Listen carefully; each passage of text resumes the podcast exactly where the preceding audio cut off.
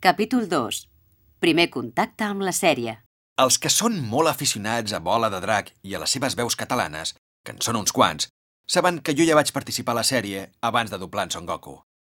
El primer dia que vaig començar a fer la veu d'en Son Goku va ser el 13 de setembre del 1991, que era un dijous. Pràcticament un any abans, el 10 d'agost del 1990, vaig participar en el doblatge de Bola de Drac. Només va ser un episodi, el 46. La Bulma torna de lluny.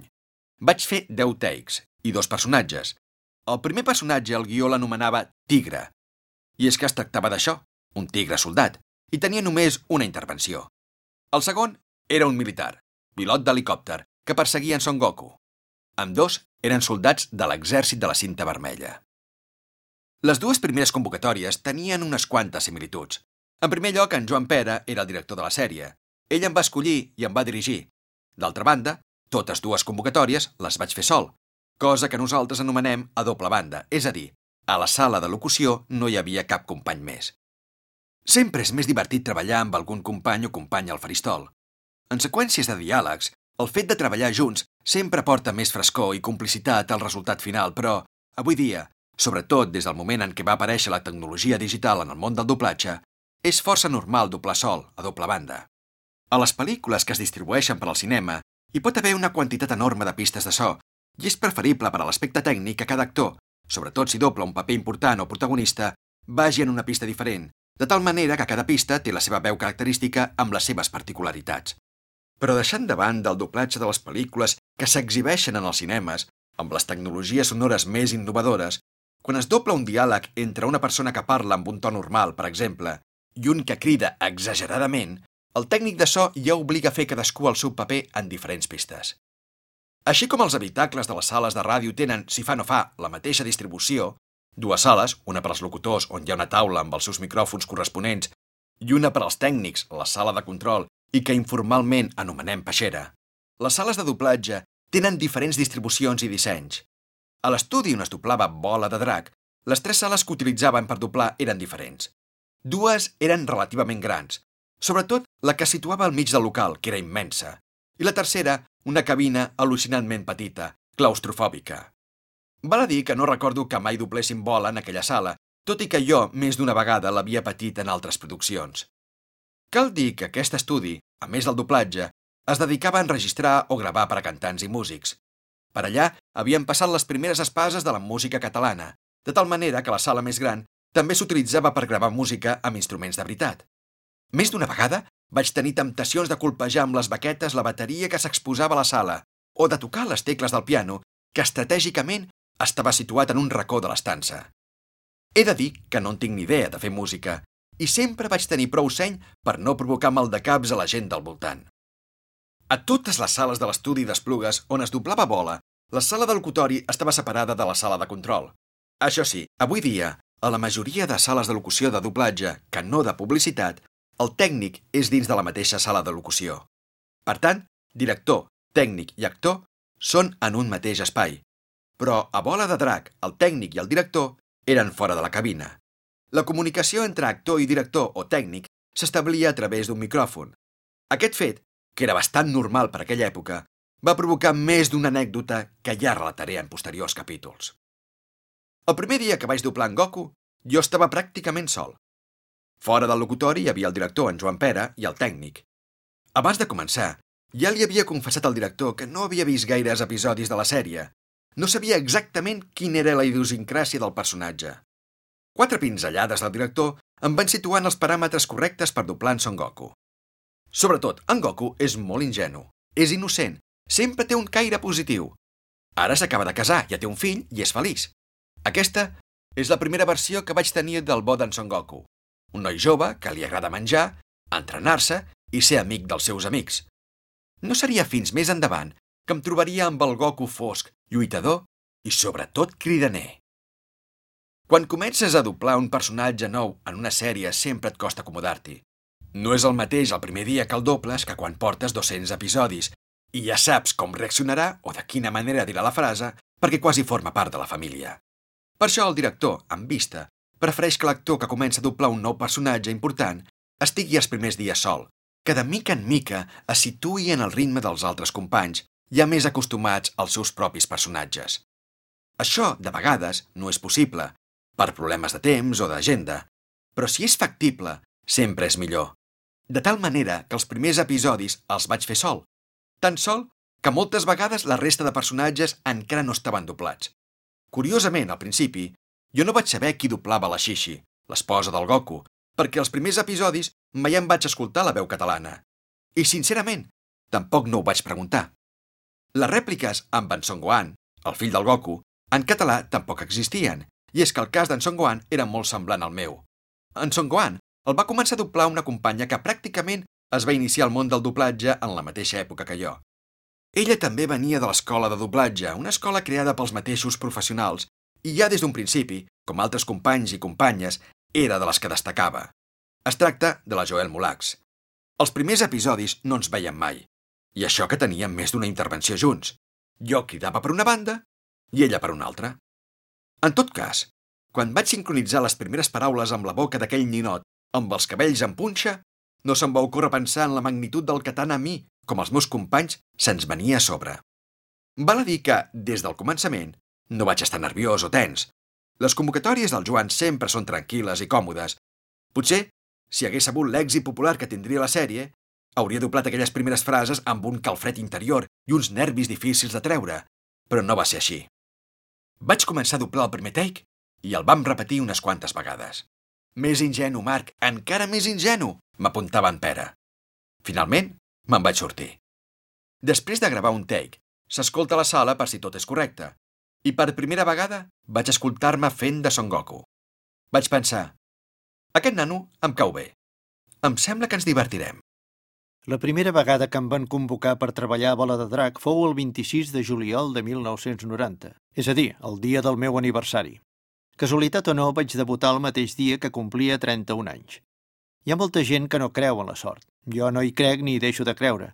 Però en aquest cas concret puc afirmar que vaig entrar molt bon peu a la sèrie, perquè m'hi vaig quedar fins al final. I a més, amb el temps, em van adjudicar un personatge en exclusiva que, sens dubte, ha marcat la meva carrera i també la meva vida, en baixeta. El signe zodiacal dels nascuts el 26 de juliol és lleó, i els experts en astrologia afirmen que és durant els dies de màxima exposició del Sol damunt la Terra, finals de juliol, quan els nascuts sota aquest signe poden rebre les millors influències de part dels astres. Si això és o no cert, jo no ho sé. El que sí que puc certificar és que a mi em va anar força bé prendre contacte per primer cop amb Bola de Drac a finals de juliol. La sèrie va arribar als estudis Tramuntana d'Esplugues, on jo m'havia iniciat en el doblatge un parell de mesos abans, quan un altre estudi ja havia doblat els primers 30 capítols. Normalment, Bola de Drac, igual que moltes altres sèries de llarga durada, es doblaven lots d'aproximadament 30 capítols. Per regla general, aquells lots s'entregaven periòdicament a un mateix estudi de doblatge, per bé que en aquella ocasió els primers capítols es van fer als estudis d'Obi, on també es doblava Doctor Slum, mentre que els següents es van trametre a Tramuntana, on la sèrie va continuar pràcticament fins al final, deixant a banda Bola de Drac GT, que es va doblar a Tribeu, i Bola de Drac Zeta Kai, que 20 anys després de la seva estrena s'ha doblat a Sonigraph, doncs tant Tribeu com Tramuntana són dos estudis de doblatge que, malauradament, avui dia ja no existeixen. Cal aclarir que el fet que inicialment la sèrie es doblés a Tobi i no a Tramuntana fou circumstancial, perquè aleshores alguns estudis adquirien pel seu compte els capítols inicials d'una nova sèrie, els doblaven i després tractaven de vendre'ls a les televisions. Bola de Drac va arribar a TV3 de la mà d'Adobe, que n'havia adquirit inicialment els drets, tot i que els següents lots ja els va adquirir directament la cadena autonòmica que va atorgar el doblatge a l'estudi que va considerar més adient, en aquest cas Tramuntana, que tenia en Joan Pera com a director artístic. Jo, abans de treballar a Bola de Drac, únicament havia participat en dues sèries més, Belluquets i Nens, dues produccions de dibuixos animats de pocs capítols en les quals feia petits papers i ambients, ja que era un recent arribat a la professió i per tant el que em tocava era aprendre començant per baix, per bé que als 31 anys un ja no té edat de ser aprenent. En el món del doblatge, però, no hi ha excepcions. Els nous, encara que tinguessin 40 o 50 anys, havien de començar per baix, fent ambients i personatges breus. Era una norma d'obligat compliment que calia respectar. A més de les dues sèries esmentades, havia fet també alguns ambients en tres o quatre pel·lícules més, o sigui que en incorporar-me a Bola de Drac la meva experiència com a actor de doblatge era molt limitada. Ara penso que si en Vegeta hagués aparegut de bon principi en Joan Pera, el director, segurament no me l'hauria ofert a mi perquè, amb bon criteri, els directors evitaven adjudicar personatges llargs o complexos als actors novells que encara estaven molt verds, com era el meu cas. Recordo que aleshores en Pere sempre em recomanava el mateix. De moment no et preocupis d'interpretar, això ja ho aprendràs amb els anys. Ara del que es tracta és de vocalitzar i sincronitzar correctament. Val a dir que la sincronia és l'habilitat de fer coincidir les paraules amb els moviments de boca del personatge doblat. Per això en l'argot professional es diu que un take està fora de boca quan el text no coincideix amb el moviment labial del personatge. Sortosament per mi, en Vegeta va aparèixer bastant més endavant, quan jo ja havia fet molts papers petits i variats a la sèrie, i també un personatge de llarga durada en una altra sèrie prou reconeguda també entre els fans dels còmics japonesos, Musculman, protagonitzada per en Jordi Vila, a l'encems cantant de diversos temes musicals de Drac.